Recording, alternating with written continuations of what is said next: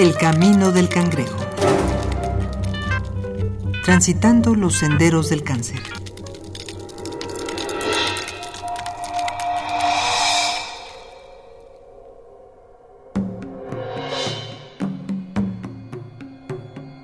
La primera civilización en estudiar el valor medicinal de las hierbas fue la sumeria. Consideraban que hierbas tan comunes como la alcarabea, el tomillo y el laurel contenían propiedades curativas específicas, un medicamento por hierba. Pero el documento más antiguo del que se tiene registro sobre la herbología es un libro chino. Escrito hacia el año 2800 antes de nuestra era, describe el uso medicinal de 366 plantas. Los griegos y los romanos expandieron el uso de las plantas a los condimentos, la cosmética, las esencias y los tintes. Y los más supersticiosos o los más creyentes de la herbología utilizaban las plantas como amuletos. Para muchas personas, el uso de hierbas medicinales es tan solo parte del folclore que se mantiene en ciertos sectores poblacionales. Pero otras han volteado al pasado, a los antiguos remedios, y buscan ahí la cura a dolencias modernas tan complejas como el cáncer. Capítulo 11. El remedio es natural. Doctor Francisco Sánchez Carballo. Es, un tema bastante complejo en homeopatía, pero bueno, te, voy a explicar un poquito esa parte de. Esa parte, tengámosla bien clara, ¿no? Porque muchas veces nos, pintan a los médicos como un poco esotéricos o como alguna cosa ahí medio este, religiosa, mal entendida, y no se refiere tanto a una cosa del pecado original. Hahnemann, el, el, precursor de la homeopatía, buscaba entender esas predisposiciones enfermantes para entender de dónde vienen las enfermedades crónicas o, esa, o ese estado que nos predispone a padecer o no de enfermedades crónicas. Y él decía que había tres formas principales de enfermar, que era en la carencia o en, el, en la hipofunción, otra es en el exceso o la hiperfunción y otra es en la perversión o disfunción. Estas, tres tipos de, estas tres predisposiciones enfermantes o estados morbosos constitucionales se derivan de la supresión arbitraria y antinatural de las enfermedades agudas, y como en el primer caso de la psora, de la sarna, en el segundo caso de la psicosis, eh, de la mm, gonorrea y en el tercer caso de la sífilis. Entonces esto nos va a generar ciertas predisposiciones. O sea, vamos a tener en latencia ciertas enfermedades crónicas que podemos manifestar después en esos tres sentidos. Él le, llama, le llamaba miasmas. Y sí, es una cosa que nos hace padecer más o menos algunas enfermedades o no. Durante la Edad Media se consideraba que Dios había impreso en cada hierba imágenes semejantes a partes del cuerpo. De este modo, los seres humanos podrían saber qué tipo de enfermedad curaba cada planta al encontrar su semejanza. Por ejemplo, las flores de manzanilla, que parecen ojos, se usaban y siguen usando como un remedio natural para el ardor de los ojos. Este es el fundamento de la homeopatía, cuyo nombre proviene de las raíces griegas homoios, que significa igual, y pathos, que significa dolencia. La tesis de Samuel Hahnemann, por la que creó la homeopatía en 1796, era que lo similar cura lo similar, y se basa en que una sustancia que causa los síntomas de una enfermedad en personas sanas curará lo similar en personas enfermas. Hay medicamentos homeopáticos que se han hecho, como ya te decía al principio, se pueden hacer de diferentes sustancias. Se hacen desde minerales, vegetales, venenos, hasta algunas cosas, secreciones patológicas de algún tejido, de algún paciente, ¿no? Y hay un medicamento que se, que se hizo aquí en México, que ya estaba hecho en alguna otra época, pero que se, se experimentó aquí en Homeopatía de México, que es la asociación que te digo que tiene el posgrado y el colegio, donde se tomó una muestra de un tejido cancerígeno. Y de ahí se hizo un medicamento y arrojó un montón de síntomas, muchísimos síntomas que se utilizan en pacientes enfermos. Y muchos de esos pacientes pueden ser enfermos de cáncer o no. porque lo que utilizamos del medicamento es la acción en los síntomas que te presenta el paciente. Tú tienes un paciente, como veíamos hace ratito, un paciente diabético, y la medicina alopática pues, te da hipoglucemiantes, estimulantes de metformina, este, digo, de insulina, perdón, y, va sobre el diagnóstico nosológico, no sobre los síntomas del paciente. Cuando tomamos en cuenta la individualidad del paciente, muchas veces tenemos resultados mucho más completos o a veces hasta asombrosos que hasta los mismos homeópatas no nos dejan de sorprender. La medicina homeopática tiene una doctrina bien fundamentada y una filosofía bastante completa y lógica. ¿no? En resumen, nosotros vemos al ser como un, una unidad, pero con tres partes. ¿no? Una es el cuerpo, que es evidente que todos conocemos, que es lo que más se, ha estudiado en los últimos años en la medicina, la parte material, el positivismo, ¿no? el cuerpo físico. Otra es el espíritu, que se manifiesta a través de sus tres facultades, que son el intelecto, la voluntad y el sentimiento o los sentimientos. Entonces tiene que existir algo forzoso que sea tan afín al cuerpo como afín al espíritu. Y eso es el alma. Entonces nosotros los homeópatas vemos al ser como cuerpo, alma y espíritu.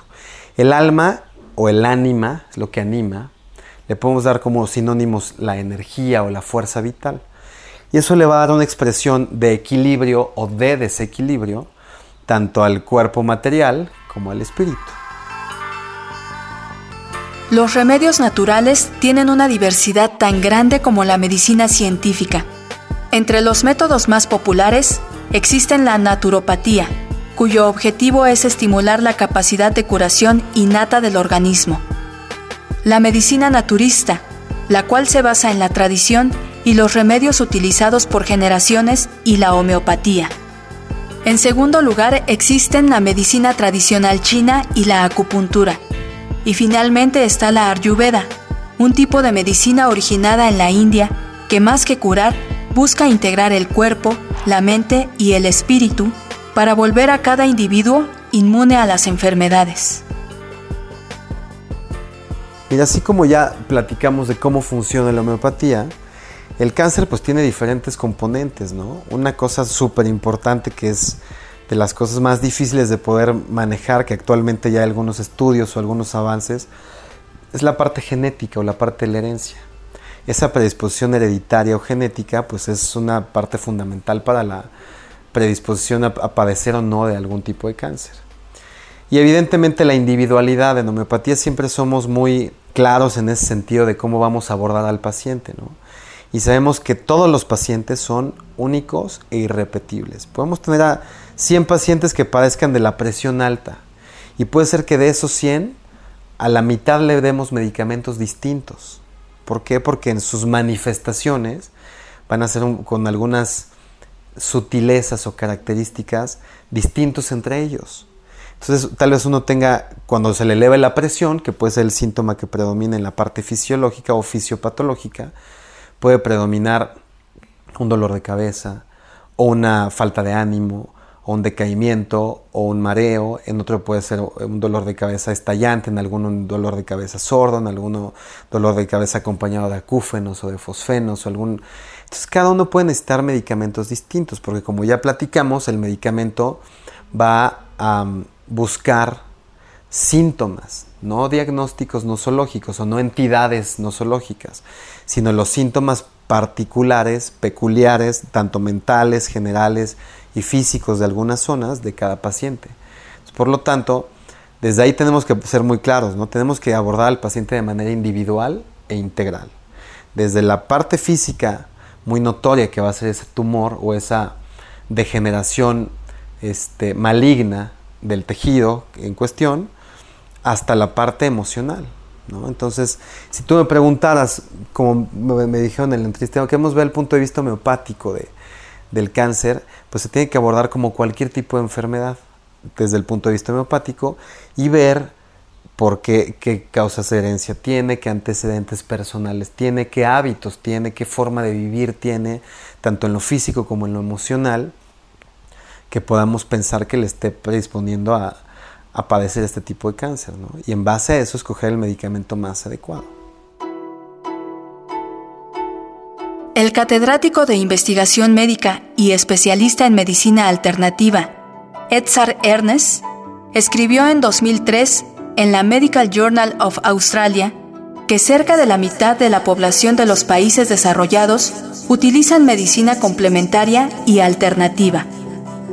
El uso mundial de la medicina alternativa aumentó a finales del siglo pasado en un 33.8% en 1990, que subió a 42.1% en 1997. Según el Dr. Q. Shun, director del Departamento de Medicina Familiar de la Escuela de Medicina de la Universidad de Nueva Jersey, el nuevo boom de la medicina alternativa se debe a la familiaridad. Los pacientes reconocen en los tratamientos y en las definiciones de enfermedad conceptos que le resultan accesibles, lo que le inspira mayor seguridad, sin mencionar que la noción de lo natural nos llena de confianza cuando hablamos de nuestra salud.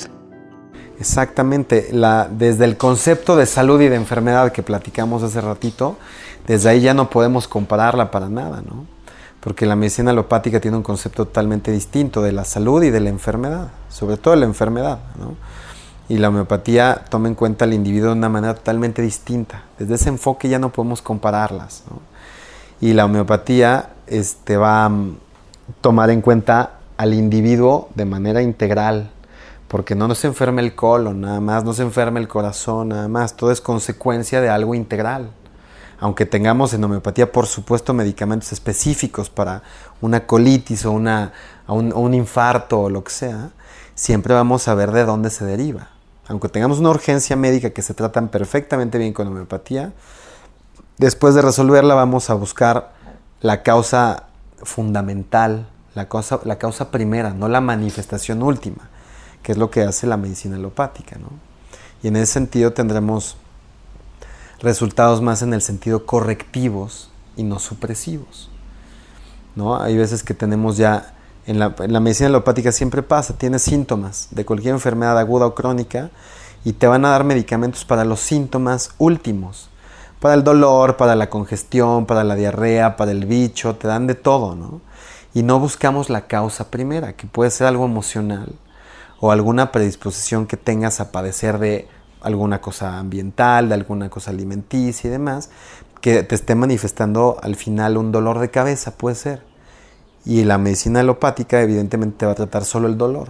Y en homeopatía vamos a la individualización de cada caso y a buscar de manera integral la corrección de eso. Por eso decimos muchas veces que la medicina homeopática es más curativa que la otra medicina, sin atacar la alopatía para nada, estamos hablando solo de las diferencias. Pero es una medicina totalmente con intenciones curativas o correctivas que supresivas funcionales, como pudiera ser la otra medicina. La homeopatía, cuyo origen y uso común es de principios del siglo XIX, debe su renacimiento a la Segunda Guerra Mundial.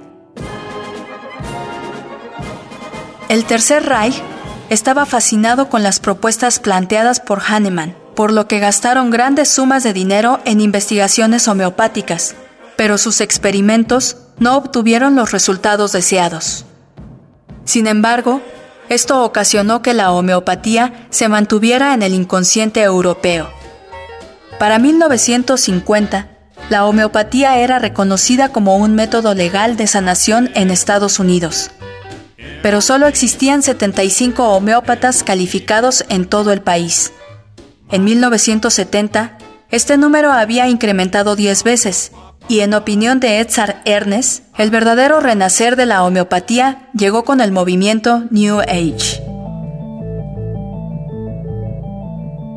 El cáncer es una quimera que aún no logramos dominar, y los especialistas aprovechan cualquier nueva herramienta que los pueda ayudar para hallar una cura. En el intento de dominar al cáncer, los remedios naturales son una suerte de volado. Para algunos, no tienen ningún tipo de eficacia. Para otros, son la llave para liberar los secretos de la salud escondidos en nosotros. Mira, siempre cualquier tipo de terapéutica, y evidentemente la homeopática es como que levanta la mano mucho en ese sentido, tiene que buscar informar al paciente y educar un poquito en el sentido de los hábitos.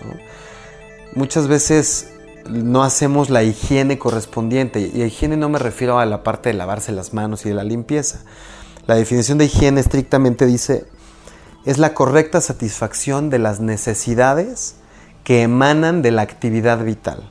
En resumen, hay que darle al ser lo que necesita.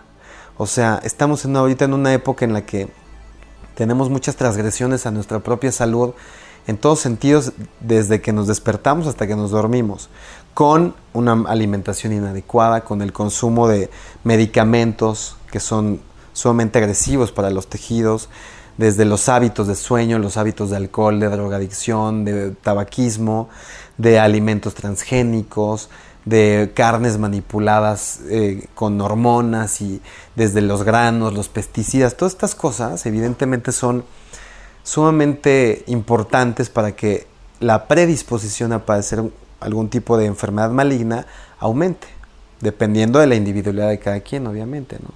Entonces, la prevención que podríamos tener es buscar una vida en, que la llevamos en equilibrio, con respecto a esa higiene que decíamos y consumir, hacer y darle al ser lo que necesita. Comer sanamente, alimentos que no estén tan manipulados, hacer ejercicio, buscar un ambiente lo más puro posible, que en esta ciudad está complicado de, en cuanto a oxigenación, este, hábitos, deporte y demás. Y también en la parte en la, que eh, muchas veces no ponemos tanta atención, que es la parte de la afectividad o de las relaciones interpersonales. Como tú has visto, cada vez el, caos o la forma de vivir de la gente es mayor en el sentido del odio, violencia, resentimientos, falta de respeto, intolerancias, todas estas cosas que nos han llevado a cada vez sufrir unas patologías en lo emocional más intensas. Y por supuesto que esto degenera también en una manifestación de esa forma de vivir tan patológica en lo mental, va a ser congruente con lo físico, ¿no? Es lo mismo que si tú llevas una vida como de humildad, alegría, este, o satisfacciones eh, de manera saludable en lo emocional, como de compartir, el amor, etcétera, diferentes cosas positivas, a que si estamos llenos cada vez de envidias, de odios, de consumismo, de rencores, de resentimientos, de discriminación, de todo lo que está pasando ahorita, ¿no? Evidentemente va a haber una manifestación congruente en tu forma física de padecer esa forma mental que estás viviendo tú. Entonces siempre tenemos que buscar regresar al orden, al equilibrio, a la ecuanimidad en todos sentidos para buscar una prevención de, esa, de esas enfermedades malignas, que cada vez son mayores y más frecuentes. En este capítulo contamos con la participación de Dr. Francisco Sánchez Carballo, médico general por la UNAM, médico homeópata por la Escuela de Posgrado de Homeopatía de México. El Camino del Cangrejo es una producción original de Radio UNAM. Voz Dulce García. Guión Mario Conde. Producción Oscar Peralta. El Camino del Cangrejo. Transitando los senderos del cáncer.